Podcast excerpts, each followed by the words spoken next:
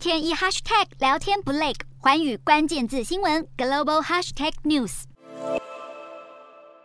联合国世界观光组织 UNWTO 今年四月以俄罗斯侵略乌克兰为由，暂停俄罗斯会员资格，而俄罗斯也在本月十号宣布退出 UNWTO。自从俄罗斯入侵乌克兰以来，在国际上受到排斥，不但遭到全球多个组织撤销资格，还持续面临各国的制裁。俄罗斯持续炮轰乌克兰，甚至有战到最后一刻的意图，让乌克兰总统泽伦斯基宣布制裁俄罗斯总统普丁和数十名俄国高官，包括资产冻结和旅行禁令等措施。不过，俄罗斯二月二十四号入侵乌克兰，现在已经迈进第四个月才实施制裁，似乎已经没有实质的影响。但由于俄罗斯对乌克兰，特别是顿巴斯地区有将其完全摧毁的行为，乌克兰认为还是有必要拉高制裁的压力。不过，俄罗斯总统普京似乎不认为各国的制裁会对俄国造成太大的影响。普京九号表示，以本地生产取代进口来规避西方国家的制裁，并非万灵丹，因此正在寻求新的贸易伙伴。更认为，现在不可能可以把俄罗斯这样大的国家完全置之门外。